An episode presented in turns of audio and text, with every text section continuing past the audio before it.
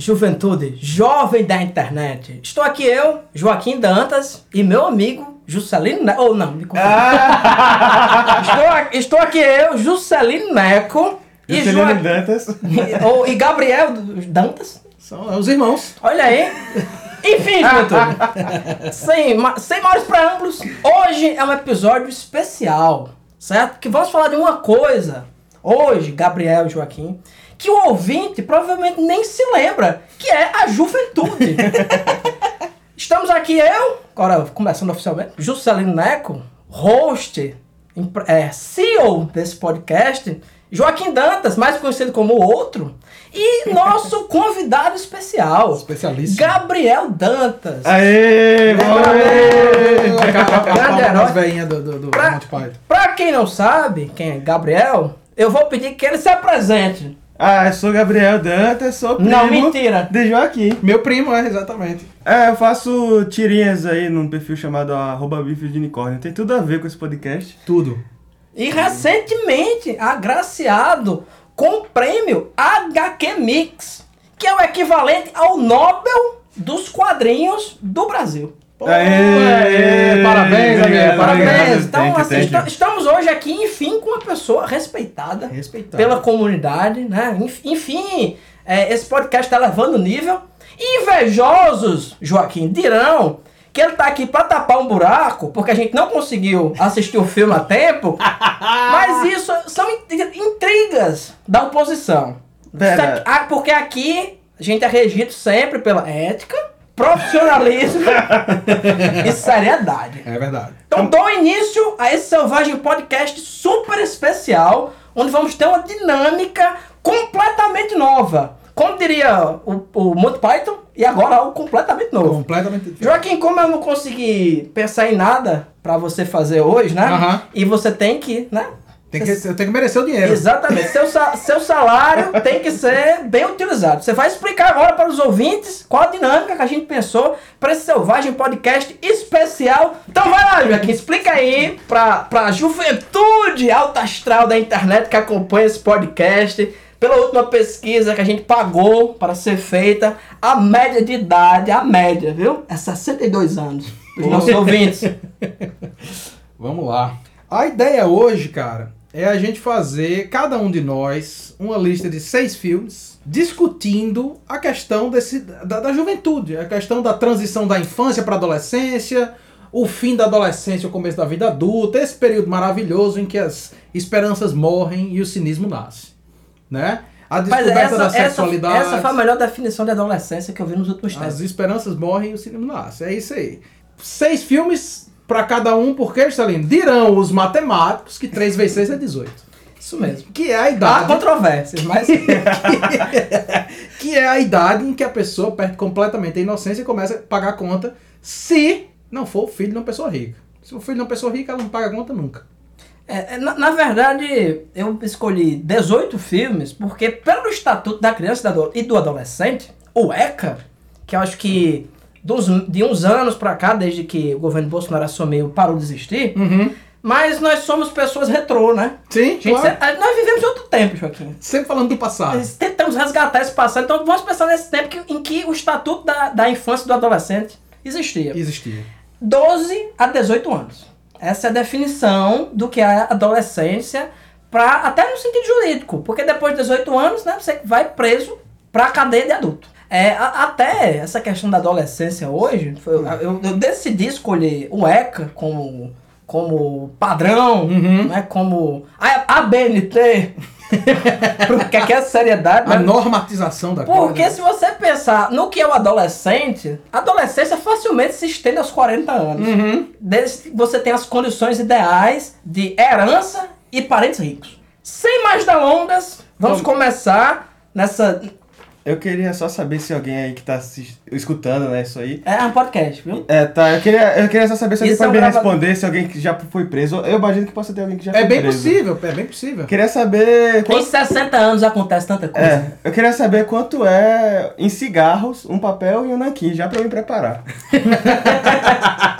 Vá se preparando, Gabriel. Gabriel, Você se precisar você for preso, Gabriel, você vai criar, você vai ter uma carreira de sucesso. E não tô falando apenas da cocaína. vai ter uma carreira de sucesso sendo um tatuador.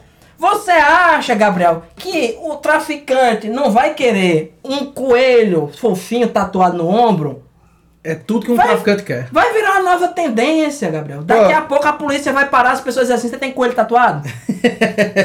Já, já pode começar, porque você falou em carreira, já faz o.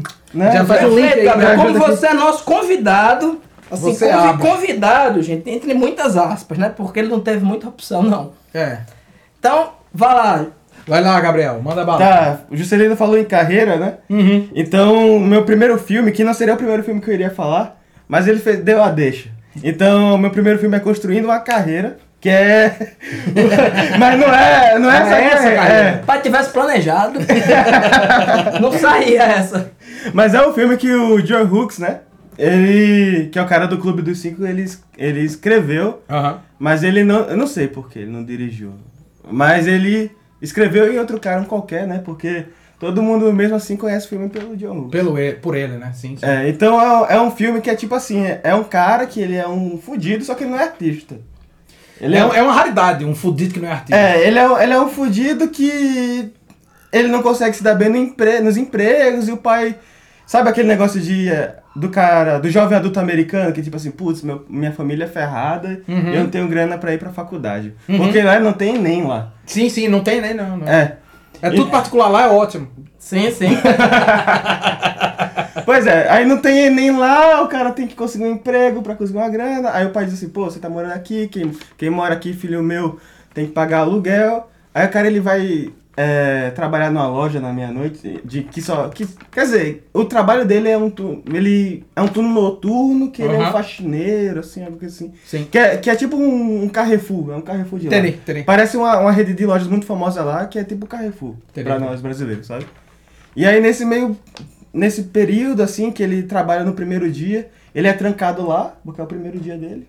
O cara dá uma zoadinha, né, o chefe dele, assim, Uhum. pra mostrar quem é que manda. E aí, pra surpresa dele, ele acaba, ele acaba ficando preso com a garota sonho dele.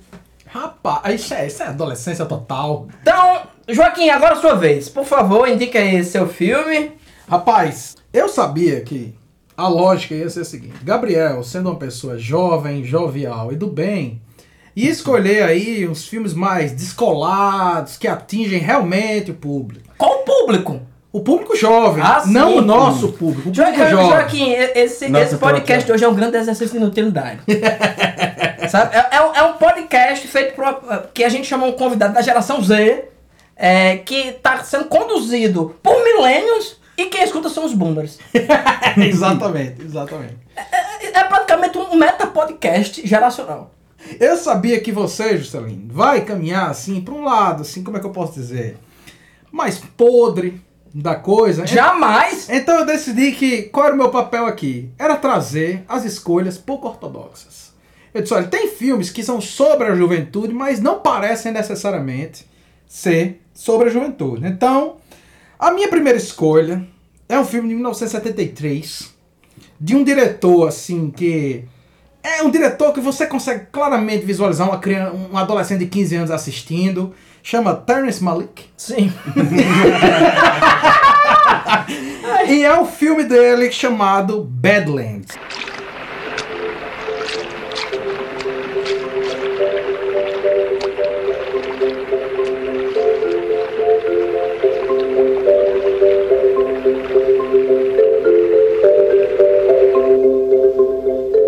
I grew to love the forest.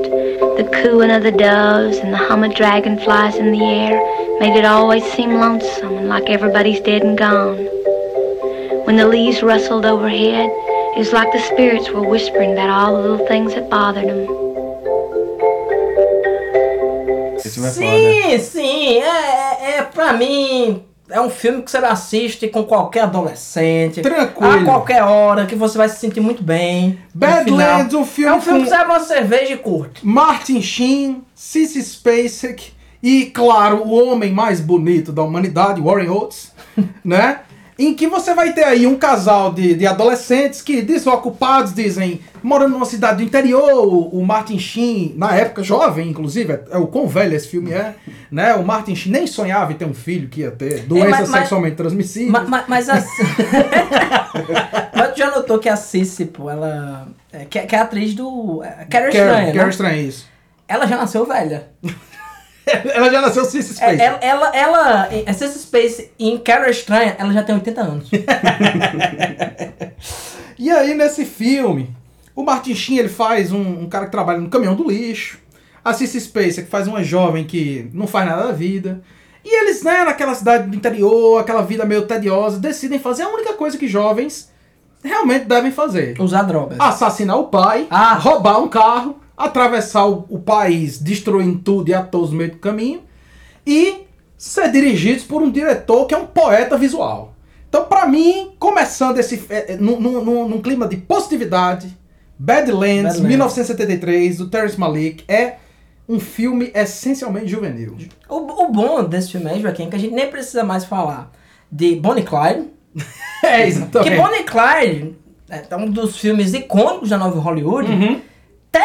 Tecnicamente, são adolescentes. Tecnicamente. Tecnicamente, são pessoas de 40 anos, são. São. Mas tecnicamente são adolescentes. Até essas refilmagens que acontecem, e os próprios personagens históricos são adolescentes. Uhum. E também não precisamos mais falar de assassinos por natureza. Isso. Já contemplamos isso aí. Mas como eu sou um rapaz descontraído, não gosto dessa coisa para baixo, né? Para essa coisa negativa que você traz sempre para esse podcast. Sempre, Stalin, esse é meu papel. Vou trazer, eu fiz, eu fiz uma lista afetiva. Uhum. Os filmes que eu gostava quando eu era criança e assistia na TV, olhava aquilo ali e dizia, isso são adolescentes. Depois que eu fui adolescente, eu vi que era uma coisa completamente diferente que adolescente. E agora que eu sou adulto, eu vejo que é, não só a adolescência, como o mundo e o cinema em geral não tem sentido. Uhum. Mas o filme que eu indico é um filme irrepreensível que você tem que ver como uma obrigação moral. Garotos Perdidos.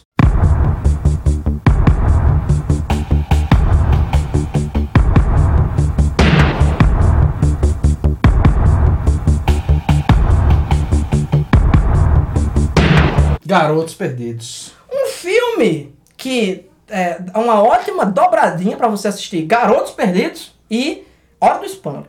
Perfeito. Hora do Espanto é o Crepúsculo original. É o Crepúsculo que deu certo. E que vale. É, O exatamente. Crepúsculo que vale, né? Porque tem o vampiro querendo comer gente jovem.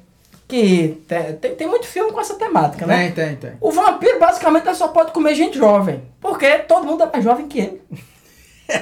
Depois de um tempo você começa a perder essas noções. Que Garotos Perdidos é um filme icônico. Tem todos os cores, tem todas. Tem toda Todos a cara. É, tem todos os cores, tem toda a cara dos anos 80. Esse filme tem góticos na praia.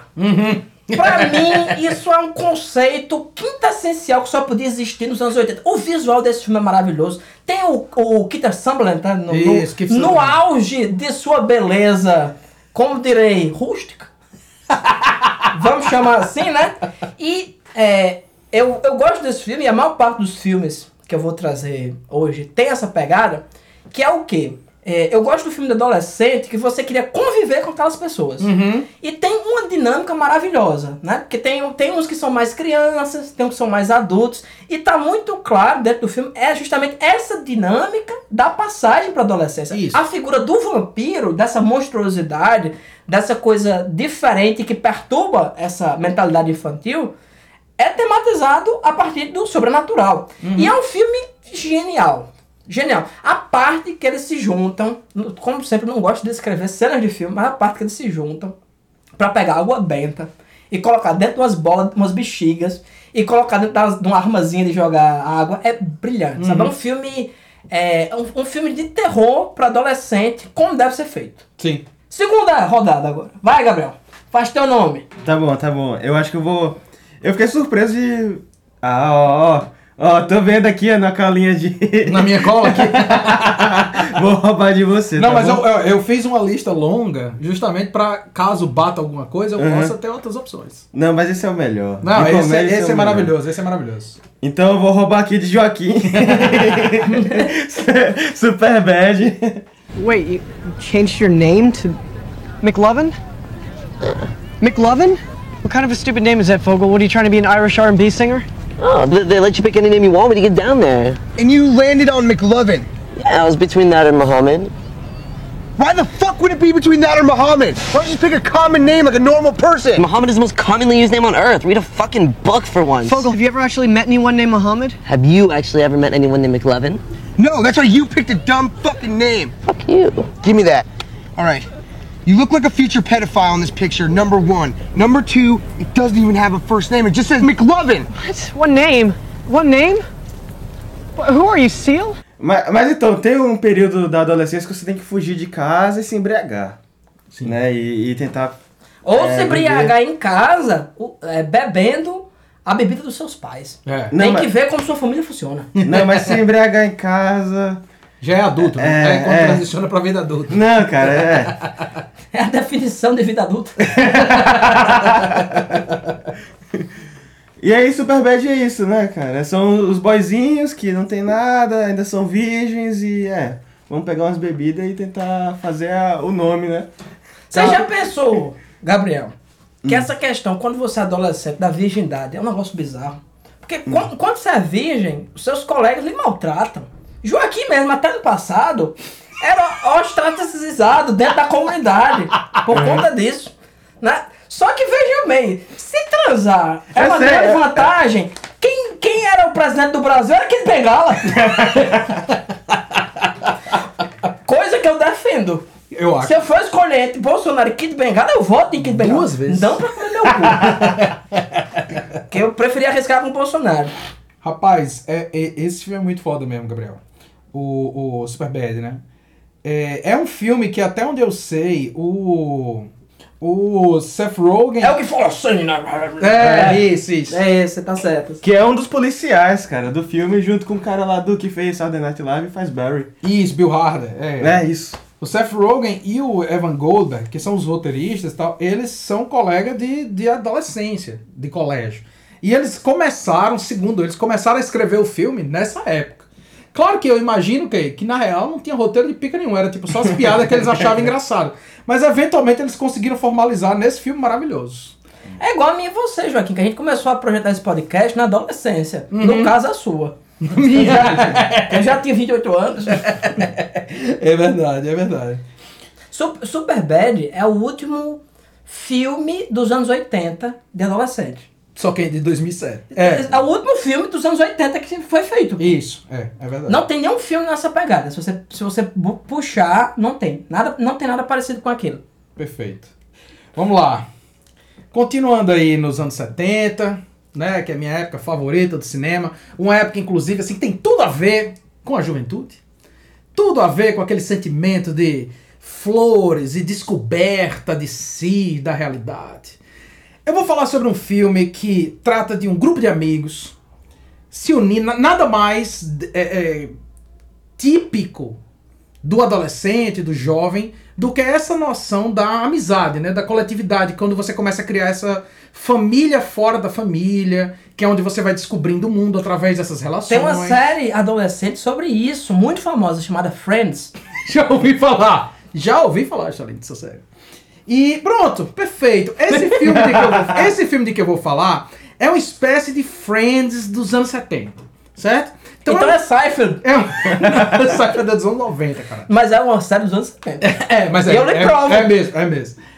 E aí é um filme sobre um grupo de amigos que se juntam e vão curtir a vida, fazer coisas que jovens fazem, andar à noite, cometer atos coletivos de estupro, encher o corpo de droga. É um filme dirigido por um diretor assim, meio lado B, mas talvez algumas pessoas conheçam, chamado Stanley Kubrick. E é um filme chamado Laranja Mecânica. As we walked along the flat block marina, I was calm on the outside, but thinking all the time. So now it was to be Georgie the General, saying what we should do and what not to do, and dim as his mindless, grinning bulldog. But suddenly I vidded that thinking was for the gloopy ones, and that the omni ones used like inspiration and what bog sends. For now it was lovely music that came to my aid. There was a window open with a stereo on. and I viddied right at once what to do. Mas ó, Laranja Mecânica é sobre o quê, bicho? É sobre esse período em que você não tem lei nenhuma, em que a autoridade significa a opressão e a violência, em que você comete atos e você não sabe o que você está fazendo e você acha tudo muito normal, por mais absurdo que seja. Laranja Mecânica é isso, cara. É um filme sobre a descoberta de si. Mas, mas essa adolescência eu vivo assim até hoje. Meu, Joaquim é aquela pessoa que era pra estar errado, mas não justifique sua resposta, ele acerta, É, ele é- dá raiva. Ok, Joaquim. Então, continuando na temática de filmes alto astral dos anos 70 e de adaptações literárias pro Olha cinema, aí, olha, os eu vou puxar aqui um filme maravilhoso também. Os Embalos de Sábado à Noite. Aê! Você sabe que Os Embalos de Sábado à Noite é a adaptação de que livro? O Apanhador no Campo de Centeio. Porra! Só que com danças. Tem como não prestar? Ou seja, muito melhor. É um filme sobre a passagem da adolescência pra vida adulta, enquanto o, o Salinger, essa pessoa pra baixo, essa pessoa deprimida, né, que, que pensa né, no- no- na existência, não. Em Embalo Sábado à Noite, isso é resolvido com danças e com John Travolta no auge de sua beleza, de sua habilidade, aquela trilha dos Biggies, como dizem na Paraíba. É uma coisa estonteante. Sequência do Tony Maneiro, diz com a sua calça branca, andando assim, tem não, é, andando assim na rua. Cara, aquilo ali é os anos 70, é a juventude, é a descontração, é a cocaína. Bota mais uma, Gabriel, pra nós. Perfeito, perfeito. Eu acho que o salto de laranja mecânica pra. Foi suave. sábado à noite. Foi é suave. Perfeito. É um double feature que eu queria. Adaptações literárias, pô. Eu vou agora de Mulher Nota Mil.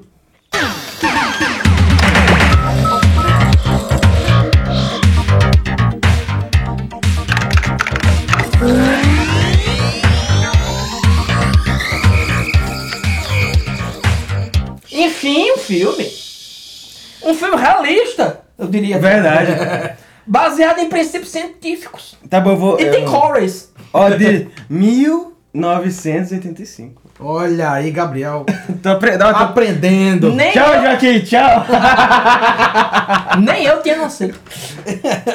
que, e é realista mesmo, porque, tipo, são dois caras, né, que também não pegam ninguém. Uhum. E aí eles fazem uma modelagem 3D, assim, no computador.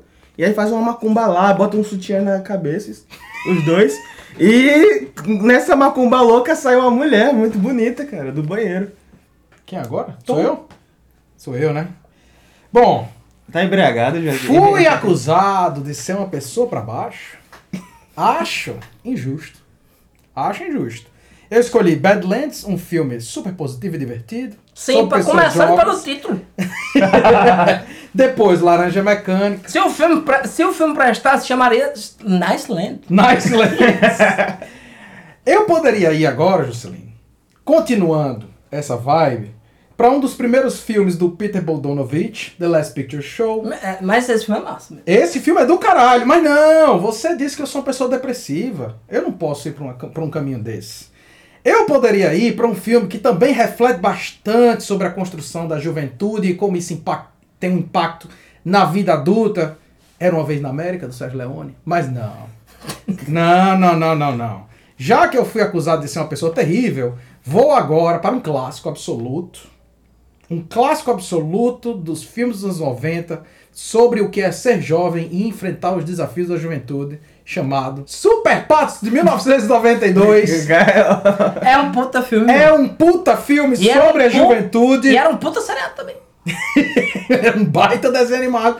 Cara, Super Patos não só é um filme sobre a juventude, mas é um filme que, pelo menos eu e tu, Juscelino, a gente viu muito na juventude. Eu sempre achei que falta patos.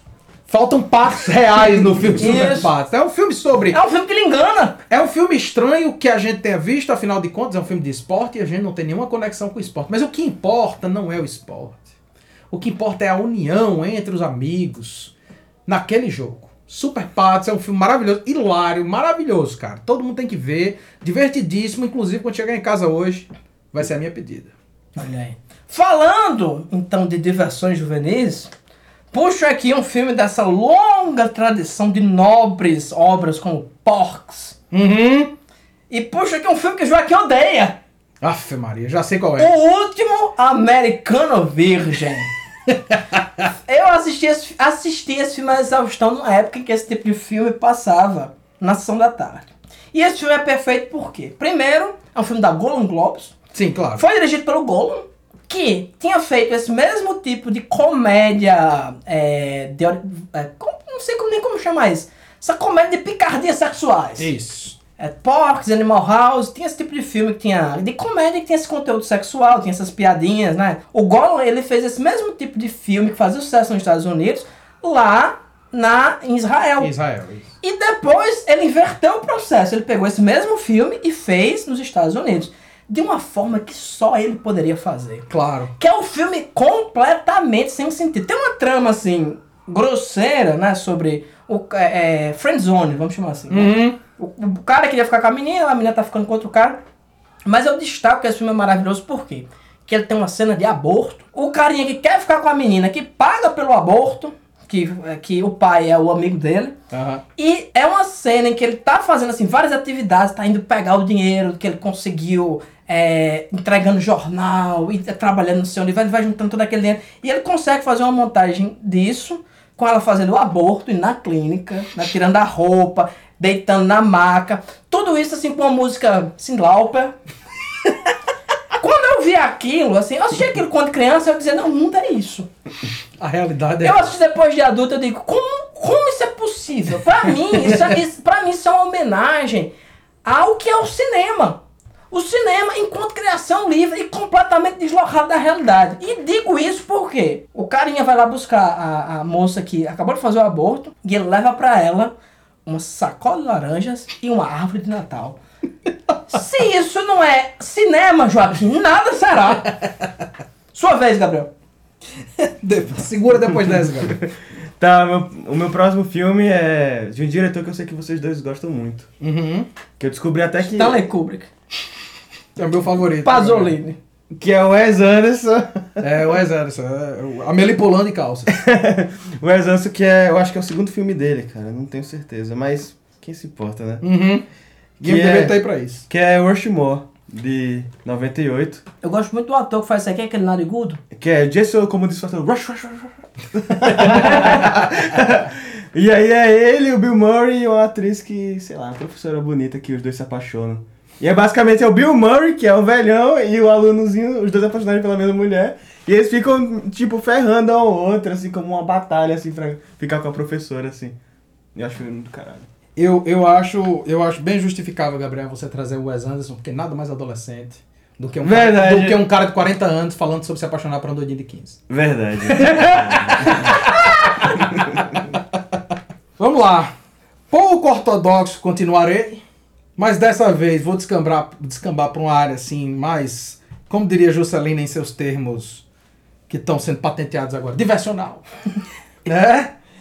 Um filme de 2013, então um filme já mais recente, que trata de uma coisa que é a juventude, principalmente quando você pensa assim no, no final da juventude, quando a galera tá começando a transicionar para a vida adulta, que é aquela última grande viagem que você faz com seus amigos. Às vezes é a última mesmo. Que às vezes é a última mesmo. Aquela viagem reveladora que você vai conhecer a si mesmo, conhecer os seus limites. Eu sei que filme é, pô. Amargo Pesadelo.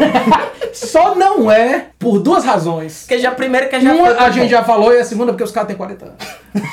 O que nos anos 80 não quer dizer Não nada. quer dizer nada. Nada. Mas esse é um filme sobre uma viagem de um grupo de jovens com ideias, sabe aquele discurso I Have a Dream? 2013, é Lee Roth, Green Inferno. Green Inferno é um filme sobre a morte, literalmente, das ideias. A morte da ideologia, o nascimento do cinismo e, no caso, na verdade, não o nascimento do cinismo, o nascimento da morte. Porque é um filme de canibais em que um grupo de jovens vão lutar para defender uma tribo que está sendo massacrada e acabam sendo, Gabriel, comidos por essa tribo. ah, legal. É um filme maravilhoso, divertidíssimo, um dos poucos filmes do Eli Roth que vale a É, pena um- assistir, é um é filme do ciclo de canibais italiano, só que sem maltrato com animais. Isso. Mas tem uma cena que eu me revolto. Por- por- é, a única, é uma das únicas razões por eu ter assistido tão compulsivamente esse filme. Porque é É um dos poucos filme- filmes de ciclo de canibais que eu posso assistir sem me sentir mal comigo mesmo. É, você sempre pode assistir antropófagos, né? Que tem aquela cena maravilhosa dele comendo um feto. Mas Mas não era um o que. é, não, não era um feto real. exatamente, exatamente. Até porque tenho pra mim que até na Itália, na década de 70, era proibido. Havia limite. Era, isso era proibido. Mas tem uma cena que eu me revolto Diga, amigo. em Green Inferno, que os caras vão assar uma pessoa e não tiram as vísceras. Isso é uma, uma idiotice absurda. Como é que a pessoa tá. É, Isso é você desconsiderar completamente a cultura da América Latina no que se refere ao canibalismo. As pessoas têm comido as outras aqui desde sempre, elas sabem como preparar. É um refinamento. Eu concordo. Tanto que vou dizer pra vocês uma coisa que vocês não sabem. O paladar das abelhas fica nas patas. Mas sobre canibalismo? A parte mais gostosa do ser humano, Joaquim e Gabriel, são as mãos. Por quê? Não sei, nunca comi gente. Continuando com o filme, pegando essa deixa, vou colocar aqui outro filme de adolescentes seminal. A Volta dos Mortos-Vivos. Isso aí é maravilhoso. Filme do Dan O'Bannon, filme, um, horror comedy maravilhoso, que pra mim tematiza perfeitamente o que é a adolescência dos anos 80. Uhum. O adolescente dos anos 80, ele era uma pessoa que não podia ser uma pessoa. Ele era uma pessoa que tinha que se enquadrar em alguma categoria, certo? Dentro do que a cultura estabeleceu dizia que você tinha que ser. Isso. Então, tem a, a, a, a Trash, aquela personagem maravilhosa, aquela punk que fica dançando nua, né, no cemitério. O outro, ou seja, é um filme que tematiza a cultura urbana e a cultura adolescente a partir de, com- de uma comédia hilariante. Que também, juventude, não deixa de ser inclusiva, porque um dos personagens principais desse filme e mais divertidos é um senhor de idade Sim. mostra também o que? O intercâmbio geracional e que a idiotice não tem barreiras de idade. As pessoas são idiotas. O bolsonarista prova isso a cada dia. não é porque você tá velho que você aprendeu nada, não. Você vai ficando velho, você tem muito mais tempo pra acumular idiotice. É verdade. Você consegue ser idiota de forma muito mais densa, muito mais refinada. Você pega um um- um whisky envelhecido 12 anos, ele é muito mais denso mesmo Sim. do que, sei lá, um bourbon que não passou por esse processo. Ou seja, quanto mais velho você fica, mais idiota. A questão do jovem, e eu acho que essa questão quintessencial desse podcast, é que ele ainda não conseguiu o refinamento para expor sua idiotice. Então a idiotice tão grossa, tão sem sofisticação, que nos perturba. O jovem, no final das contas, é isso. É o idiota que não idioteceu. Faz sentido. E outra coisa, cara, esse filme, ele é muito sofisticado, bicho. É uma comédia hilária, é um filme divertidíssimo de zumbi, mas Tem ele efeitos maravilhosos. tem efeitos Cara, maravilhosos. é, Cara, Dan O'Bannon nunca teve errado. nunca. Nunca teve errado.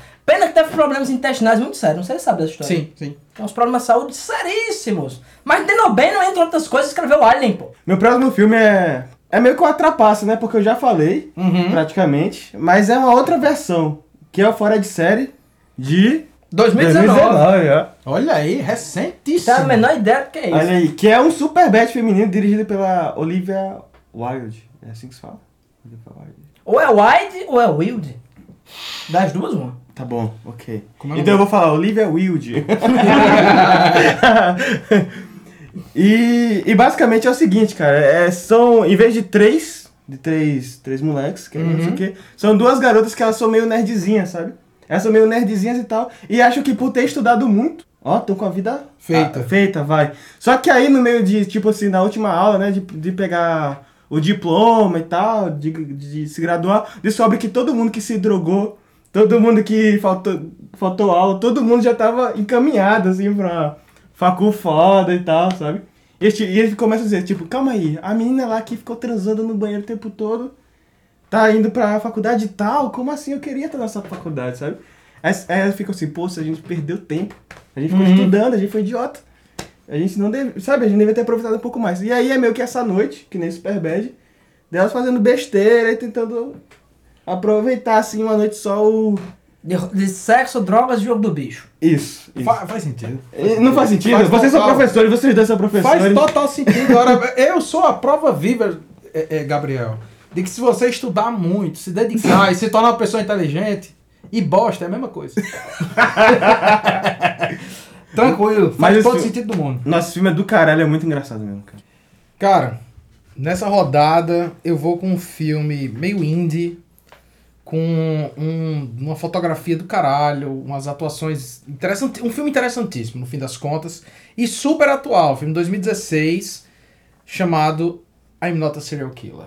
Filmaço. I'm Not a Serial Killer é um filme que lida muito com essa relação entre a juventude consigo mesma e a juventude olhando pra velhice, né? Porque os protagonistas do filme são um rapaz jovem, vivido pelo Max Records, e um senhor de idade, que é o vizinho dele, que tem umas atividades esquisitas que você só vai descobrir assistindo o filme, vivido por, por um ator desconhecido chamado Christopher Lloyd, também Que- conhecido como Doc Brown. Que é o idoso eterno. Exatamente, exatamente.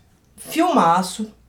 Muito obscuro, Joaquim. Sim. Até você falar desse filme aí, eu realmente nem lembrava da existência desse filme. Mas um filme do caralho que tematiza perfeitamente o estranhamento que é uma pessoa jovem Uhum. conviver ou tentar entender o que é uma pessoa idosa. Isso. Só que assim, descamba para um lado que você nunca espera, né? Exatamente. Como, como o título sugere, né? Essa, esse, que, é- que é outra coisa que eu adoro no, no- nesse cinema de adolescente, esse cinema teen, pelo menos nos anos 80, que é o protagonismo do adolescente enquanto investigador forense. exato. Se você pegar assim, Aham. é, conta comigo, que.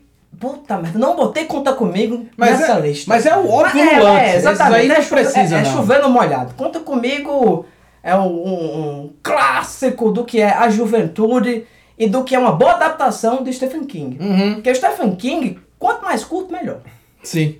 Você vê assim, conta comigo. É um conto do Stephen King. Vá atrás, tem 400 páginas. Sempre ele tem essa coisa verborrágica. Mas, pra mim, um, um- filme tem um plot twist muito foda, realmente, Sim. de 2016, Joaquim. Eu Ok. acho. Que é um spoiler efetivo. Ah, é, exato, exatamente. Assim, é, eu não vou dizer o que é, não, mas assim. Assista esse filme e quando terminar, tente lembrar que na verdade esse filme é uma continuação não oficial de um filme que a gente aqui no podcast adora. É, eu vou aproveitar, antes de eu citar aqui o meu filme, dar outra dica. Não, não lembro de que ano é esse filme, mas é também um filme que tem essa pegada, que é Summer of 84. Uhum, ele for. Já Summer viu of? 84. Tô ligado. Só que sei qual é, mas nunca vi. Que é um filme que também tem uma pegada semelhante, que é justa, só que assim, é um filme bem mais infantil, é bem mais Super 8 Uhum. do que, é, no caso, o é, I'm Not a Serial Killer. Isso. Mas tem essa pegada também de investigação, que é uma coisa que sumiu no Sim. cinema. Sim.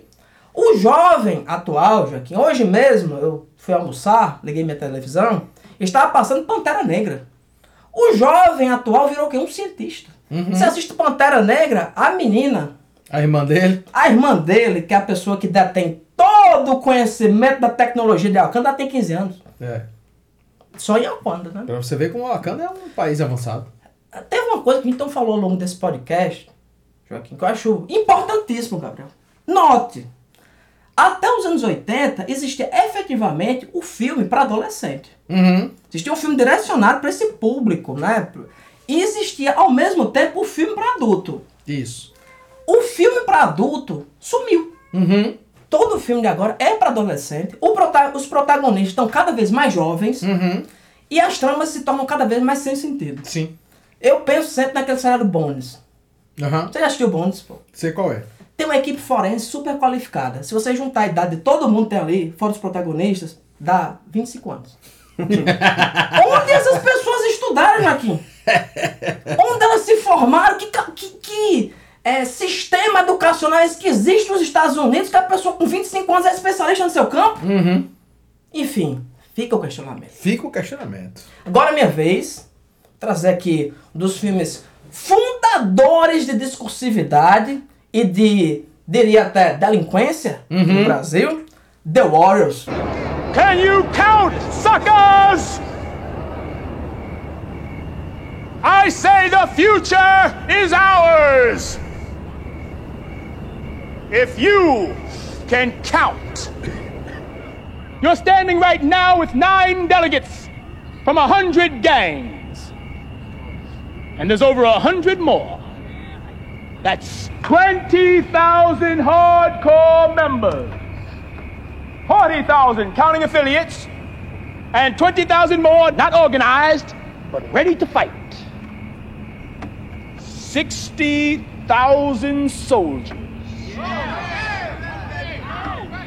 Now, there ain't but 20,000 police in the whole town. Can you dig it? Can you dig it? Can you dig it?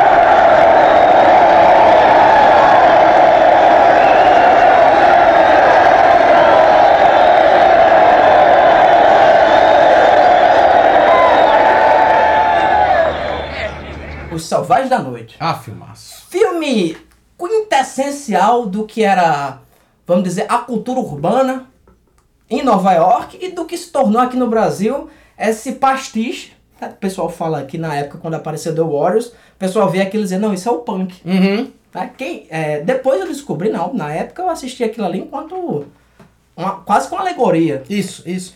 Nos anos 80, que chegaram aqui no Brasil no final da década de 90, né? Quando, quando tem uma frase do Milou que eu adoro, né? Quando a ideia ela fica bem velhinha, ela vem morar no Brasil.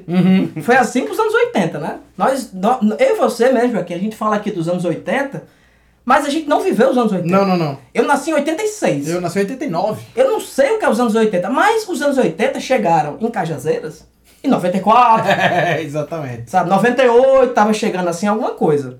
The Warriors mesmo, eu, na minha cabeça, eu achava que era um filme dos anos 80. E não é. É de 79. É um filme ainda dos anos 70. E que tem um tema, depois eu descobri, que é baseado em fatos reais, né? Ou, como diriam as pessoas mais qualificadas, fatos. Fatos.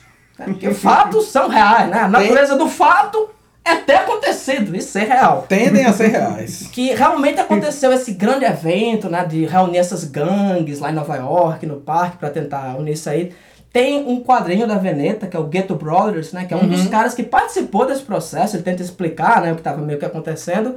E a partir dessa pacificação das gangues é quando começa o movimento do hip hop. E tem aquela série da Netflix que é Get Down. Get Down, que é do Baz Luhrmann, né? Que é aquele diretor que eu gosto muito.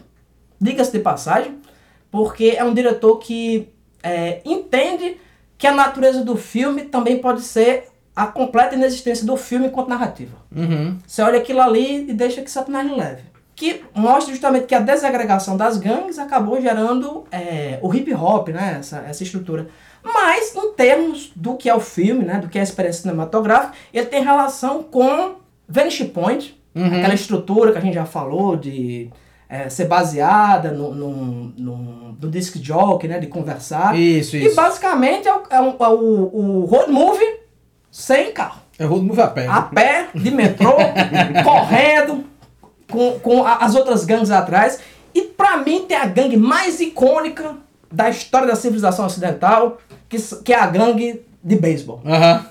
Que é assim, se você é um cara que tá em Nova York, nos anos 70, e você tem coragem de ir pra rua, vestido como jogador de beisebol e pintado como nem Mato Grosso, o mundo é seu! Exatamente. Então, agora é a rodada final, né? Agora é a rodada final. Agora Ah, tá chegando ao fim. Tudo, tudo que é bom chega ao fim. Tá bom, meu último filme é um filme que eu sei que vocês amam Claro. muito. Que é O Meninos Malvados. Meninas malvadas, rapaz. Bom, Não é? Não é? bom, Você- bom, você bacana. não gosta? Gosto, gosto demais. Lindsay Lohan deve ser minha atriz, atriz favorita. Ah, nem disse o, o, o O ano. ano, por favor. Gabriel, Gabriel. Calma, calma. É Ah, um filme de 2004. sim. E Meninos Malvados é um filme que foda-se a história, né? Tipo, é um clichê. Mas o que eu amo em Meninos Malvados é porque é um filme da Tina Fey. Que Tina Fey é uma puta roteirista foda. Ela é foda. Que eu acho, tipo, junto com o Rick Gervais, Uhum. os, tipo, pra mim, todos os prêmios seriam muito melhores se assistir eles inteiros se sempre fossem apresentados pela Tina Fey e o Rick Gervais. Não seria perfeito E todos um os mundo que e só eles apresentassem. E todos os prêmios, Gabriel, seriam muito melhores se fossem dinheiro. Verdade. Já imaginou se em vez de tu ganhar aquele boneco Hum. da bruxinha, tu tivesse ganhado 100 mil reais? Porra, é. Dava bom. Tu já imaginou... Eu não tava gravando esse podcast, eu tava ah, em Madagascar. Nem eu. É verdade, Gabriel. É verdade. Mas é isso, Meninas Malvadas é um puta filme. Filme que eu gosto bastante. É um clássico, é um Diga- clássico. diga- Diga-se de passagem. É, tem, tem um filme de adolescente, assim, que o pessoal incensa muito. E passava muito na nossa época, Joaquim. Não sei se você... Se é é uma experiência que você vivenciou. Que é Patricinhas de Beverly Hills. Uhum, Né, com a Alicia Silverstone, que era uma, uma, uma atriz em posta ascensão. Sim, sim. E que meio que sumiu também. Aham. A troco de sei lá o quê. Mas que é um filme que eu tenho dificuldade em me relacionar. Sim. Sabe, com aquele universo. Eu sei que é um filme icônico e tal, mas é, Minas Malvadas não. É um filme que não tem nada a ver comigo. Uhum. Por isso que eu acho que é interessante você falou, Gabriel, de dizer assim, a Tina Fey é uma puta de uma roteirista. Sim. Mas que você consegue se engajar naquilo ali. Sim. Você consegue se interessar naquela, naquela trama e no que está acontecendo. Sendo que são pessoas que normalmente eu amarraria numa cama e jogaria querosene em cima.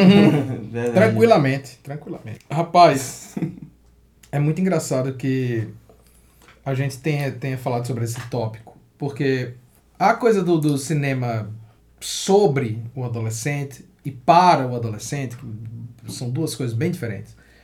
É, particularmente não é um tema que me interessa pessoalmente tanto. Principalmente o filme para o adolescente. O filme sobre a adolescência, sobre, sobre a descoberta da, da, da identidade, a construção do fim da infância e o começo da vida adulta, tem uns filmes que me interessam. Mas assim, o filme para Isso, o adolescente. Porque você é um snob. Isso que você acabou de descrever nada mais é do que um gênero conhecidíssimo, conhecido como Bootsroman. Como que homem? Bootsroman. Romance de formação. Você- É, exatamente. romance de formação. Joaquim, eu vou parar de citar alemão pra você. tá cada vez mais difícil aqui nesse podcast.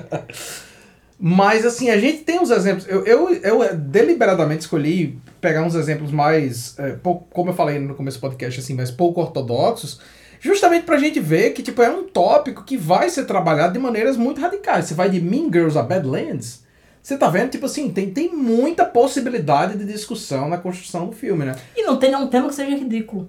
Não, claro, depende, da, depende do Exato. diretor, depende da construção do, do, do- da obra, né? Eu, eu, eu vou fechar o- o- a minha lista, que hoje é- essa é a minha última, minha última escolha, é, com um filme que é um clássico da adolescência minha, pessoalmente, sobre a adolescência mesmo, é um filme feito para adolescência, mas antes de fechar nele, eu vou mencionar alguns dos filmes, só pra gente ter uma... Tu tá vendo isso? Gabriel? Na adolescência dele tem clássico, ou seja, a vida dele é um cânone. Claro que é! claro que é! Eu vou mencionar alguns filmes, por exemplo, que poderiam entrar muito facilmente na- numa lista como essa. Um filme. Emanuele, Um, Emanuele, claro.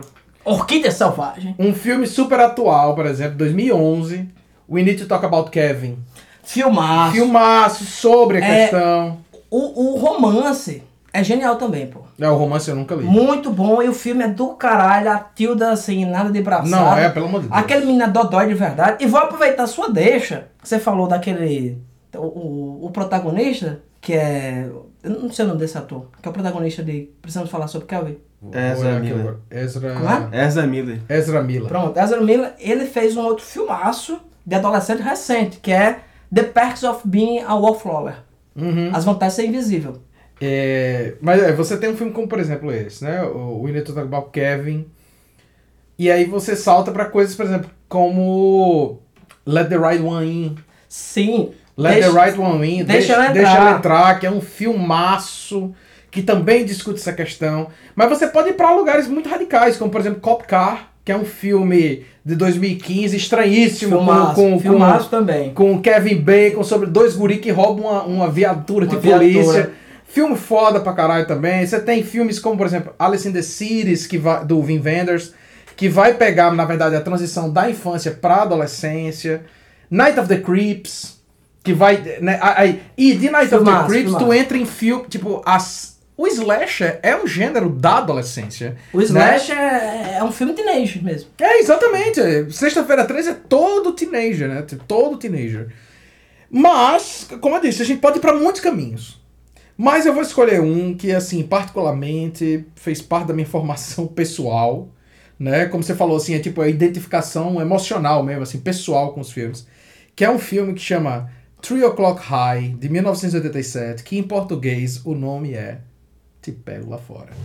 I, I know this is a little weird, me asking who you are standing side by side in front of the urinals. If you're a fag, Oh, God. Oh, me? Oh, no, no way. What, what I'm trying to find out is. You are Buddy Revell, right? you a narc? No, I'm with the school paper. What do you want, man? I just got to the school. I don't want anything. I, th- that is all. All I want to do is talk to you, see? See, they told me to write this stupid little piece about you because you, you're the new kid on campus. You're gonna do a stupid little piece on me. Why would I want to look stupid? No, no, no, no. You're not gonna look stupid. Mm, not at all. And incidentally, just so you know, I don't care if you do all kinds of dope and shit. I'm, I'm not anybody's narc, you know? Oh, not that I think that you, do dope or anything like that. I mean, listen, why don't we forget this whole thing and pretend this never happened, okay?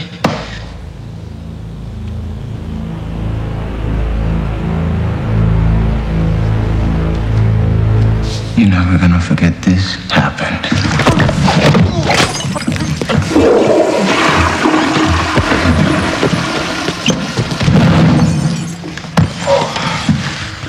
want you to understand something, Jerry. I don't like it when people know about me. In fact, I don't like it when anybody knows about me. So you can take that newspaper of yours and wipe off your dick with it. You and me, we're gonna have a fight today after school. Three o'clock in the parking lot. Ah, parabéns, Joaquim. Te parabéns. Parabéns. lá fora. Parabéns. Isso é, isso é, É um filme, perfeito. filme brilhante. O tempo é diegético. O Exatamente. tempo que passa do. É Kubrick. É escola- é num colégio. Você passa o filme inteiro vendo aquele coitado daquele menino tentando resolver as coisas. Você acompanha em tempo real, enquanto um adolescente de 42 anos, assassino serial, se vai ameaçar. Pra quem não viu o filme, eu sinto muito, mas pra quem não viu o filme, você tem lá um Ah, não, não. adolescente. Aí não, aí não conta. Aí não conta o, o nerd tradicional é um coitado com aquele, com aquele suéter grosso, vai ali pro colégio. Ele acaba acidentalmente esbarrando no New Kid, né? No novo garoto da escola, que nada mais é do que um serial killer. Assim, ele é uma mistura de, de Jason Voorhees com, com Marlon Brando. E aí o, o, o cara diz pra ele: no final da aula, eu vou lhe pegar lá no, no, no, no, estacionamento e a gente vai trocar bufete. E o filme inteiro você vê em tempo real o cara tentando resolver, tentando pagar alguém pra dar uma surra nesse cara, tentando resolver tudo. Essa é a parte que eu acho mais maravilhosa, velho. Esse filme é Que ele fantástico. chega pro, pro fodão do colégio. O cara que é esportista, todo mundo respeita, que é muito foda e tal. Cara, eu vou te dar tanto pra tu ir lá e falar com o cara. Aí ele chega lá e assim, é um cara que tem muito, muito mais capital social do que capital muscular. Uhum. Então ele chega pro cara e diz, ó, deixa de onda aí, você chegou aqui agora, o cara. E ele aponta assim o dedo na cara dele, não sei se tu lembra disso. Uhum, ele aponta o claro, dedo assim, claro. aí ele pega, o cara pega a mão dele assim, torce pra trás. e acaba assim. E o cara fala assim, puta que pariu, bicho, tu- eu te paguei pra resolver isso. Ele disse, eu não vou devolver o dinheiro, não. Porque eu já apanhei aqui, vamos ficar nós dois apanhados, eu não vou ficar seu dinheiro. É. Cara, esse filme é fantástico, porque assim, ele, ele resume muito bem uma parte da, da vida adolescente, que é o eterno medo do outro, né? O eterno medo de encontrar o outro. E ele coloca assim numa alegoria muito simples, muito clara, muito óbvia, muito maravilhosa. E numa estrutura narrativa que é perfeita, que é essa coisa do tempo diegético. Você tá vendo o tempo real acontecendo e você vai acompanhando aquele personagem enquanto gradativamente ele vai descendo em direção ao inferno. É uma, é uma sessão da tarde perfeita. Perfeito, Perfeito, perfeito. Assim como dois filmes que eu não vou. Não coloquei na minha lista, mas que pra mim são clássicos dessa adolescência, da sessão da tarde, e são esquecidos. Hum. Manequim Manequim. E Porção do Amor número 9. Porção do Amor número 9. Que era- Tem um, tem um outro aqui, cara, que eu, não, que eu não mencionei, mas é um filme que eu passei anos pra tentar lembrar qual era o filme. E quando eu, quando eu finalmente descobri qual que era, porque eu não lembrava qual era o nome do filme, nem lembrava de ator, não lembrava de porra nenhuma. Só lembrava que o filme era muito foda. É um filme, você, talvez você conheça, talvez vocês conheçam. É um filme que o cara o começa com um cara acordando, ele tá tipo com smoke no meio de uma rua, quase atropelado. Ele não lembra quem ele é, de onde ele veio, não lembra de nada. A única informação, ele não tem carteira, a única informação que ele tem é uma é um fósforo, uma caixa de fósforo com a logomarca de um bar. Que ele olha e o bar tá do outro lado da rua. E ele vai nesse bar e aí ele vai descobrindo quem ele é, o que foi que ele fez. E eu passei anos tentando lembrar desse filme. Porque, tipo, no, no filme o cara vai descobrindo que ele entrou numa aposta de sinuca e vendeu a namorada. E a namorada foi trancar, foi, foi, foi, foi vendida pra não sei quem. E perdeu o carro do pai. é um rolê do caralho. esse bicho? É um filme. Aí. é- qual, qual que é o nome que você acha que é esse filme em português, Salim? Uma Noite Muito Louca.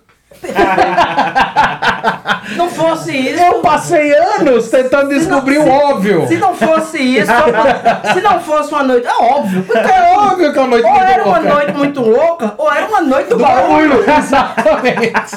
Não tinha como ser outra coisa. Tá, tá perfeito, perfeito. O nome do filme em inglês é The Night Before. E é um filme com um ator assim relativamente desconhecido, conhecido como Keanu Reeves. Sim. Só que eu não lembrava que era com ele. É um outro assim filmaço incrível também em tempo real. Assim, nossa, se você fizer Three O'clock High e Night Before, né, o, o, o- são dois filmes assim perfeitos, sessão da tarde com pura alegria total. Joaquim, você falou esse negócio que era com Keanu Reeves. Uhum. Pra mim, isso é uma das experiências que eu mais me divirto na vida. Que é ver os filmes que eu tinha visto quando era criança e que eu não. Qu- Quando eu era criança, eu conhecia três atores: Hum. Arnold Schwarzenegger, Sim. Van Damme e Steven Seagal. Ok, ok. Era isso, eu sabia que eram esses caras. Tipo, a, a Van Damme tá aqui. Eu conhecia essas pessoas. Só que tem muito filme que a gente assistiu que. de pessoas que tem gente que dá certo, né? Sim. Tem gente que some, tem gente que dá certo. Que são. Depois você vai. Descobre que. A puta que pariu. Era Steve Buscemi nesse filme? É, exatamente. Como isso é possível? Como é que eu não sabia Exatamente, disso? exatamente. Sabe, você vai, você vai descobrindo isso. Depois você tem, né? Você vai ficando adulto, você começa a reconhecer, né? A, a, e, o- e hoje em dia a, Amazon Prime faz isso por você, né? Você É. bota em pausa, bota assim, fulano de tal. Melhor mostra- recurso. Mostra o ator. Isso tem, tem até um, um, um sketch do, do Seinfeld que ele diz isso, né? Que você não consigo assistir filme, que eu começo a assistir diz assim, esse cara de onde? Quem é esse ator? Aí eu perco a trama, depois diz, aconteceu o quê? Ou como diria Jô Soares, né? no- na, na sua época áurea da televisão, você não gosta de assistir filme japonês que eu olho assim e diz, e ele tá transando com a irmã? Pra finalizar, eu tinha escolhido assim um- a chave de ouro do que pra mim é o filme de adolescente. Uhum. O filme de adolescente pra mim é o Slash. Sim. Então eu tinha escolhido Sexta-feira 13, parte 5. Um novo começo. Que é Perfeito. aquele maravilhoso que resgata o um Corey, né? O Corey é o tema, né? É, é o tema, claro. Falou Cê- cê- falou Score. Vocês lembram, né, desse filme? Que Sim. começa ele no barco e aquela história toda. Que pra mim é o que tem uma melhor dinâmica entre esses adolescentes e também é o primeiro que começa a introduzir essa noção de, de uma pegada de comédia. Aham. Que depois até que a mão, né? Que é aquele Jason num barco, É, o. indo pra Nova York. O oitavo filme, Isso é completamente sem sentido. Mas como você já, a gente já falou um pouco de Slash, eu vou escolher outro. Dazed and Confused. Sim, sim, sim, sim, sim, sim. Que pra mim é um filme que eu não conhecia enquanto adolescente, era um filme que não passava na TV. Uhum, uhum. É um filme icônico, e, e ma- mas muito mais é, de culto mesmo. É um filme cult. Sim. Tem- só tem ator que depois se tornou assim, pica grande no- em Hollywood. Só gente famosa. E é um filme completamente fragmentado, que não tem um- uma coisa central na trama, e ao mesmo tempo é um retrato de uma perfeição absurda do que é, é, essa experiência de você estar no colégio, de você ser bombardeado por um milhão de coisas ao mesmo tempo, de você Uhum. ter vários grupinhos diferentes. E Pra finalizar, gostaria de lembrar que tem outro gênero que a gente não abordou de filme de adolescente. Que é o filme que o pessoal usa nas escolas pra lhe traumatizar. Como o clássico Kids. Kids. Na minha geração, todo mundo viu Kids. E você, ou, ou tem uma amiga minha, porque ela é um pouco mais velha que eu, ela disse: Na minha escola passaram é, Christiane F. Nossa, Christiane F. Drogada e prostituída. E a trilha sonora era todinha do boi. Eu fiquei assim: Eu quero usar droga. eu quero isso pra mim. Né? Então, tem, tem também é, é, esse lado. Resumindo, Joaquim, o adolescente é uma invenção. Uhum. E como qualquer coisa que é inventada, também pode ser destruída. O adolescente tem que acabar. Aproveite, Gabriel, você já gigolou o suficiente nesse público e desista tudo. Tá, obrigado. Foi ótimo participar. Nunca mais me chamem, por favor. que eu sou obrigado a estar aqui. Seja bem-vindo sempre, Gabriel. Ainda mais quando você ganha prêmio. então é isso, queridos. Muito obrigado, Gabriel, pela sua presença. Obrigado, gente. Foi ótimo. Foi legal pra caralho. Foi muito bom. Tá, vou esperar aí você. Bom que gravando aqui eu não preciso escutar depois, que eu, né? Já tá Então, feito, é. já, já fez parte. Não, Gabriel, o importante é igual livro, pô. Hum. Seu amigo lança um livro, o importante é você comprar. Agora a pessoa quer que você leia. É verdade. O importante é você dar o play, você não precisa escutar. Exatamente, o importante é contabilizar. Bom, muito obrigado por me chamarem. Eu amo vocês, mesmo não querendo estar aqui. e quem quiser acompanhar meu trabalho, é só ir lá no Instagram, arroba. Com certeza vocês vão gostar, o público bate. Bate, então, É idêntico, é idêntico. vão lá. Bate, porque se bater é um choque. então eu termino esse podcast dizendo que fodam-se todos e amo muito. Um beijo pra vocês e permaneçam selvagens.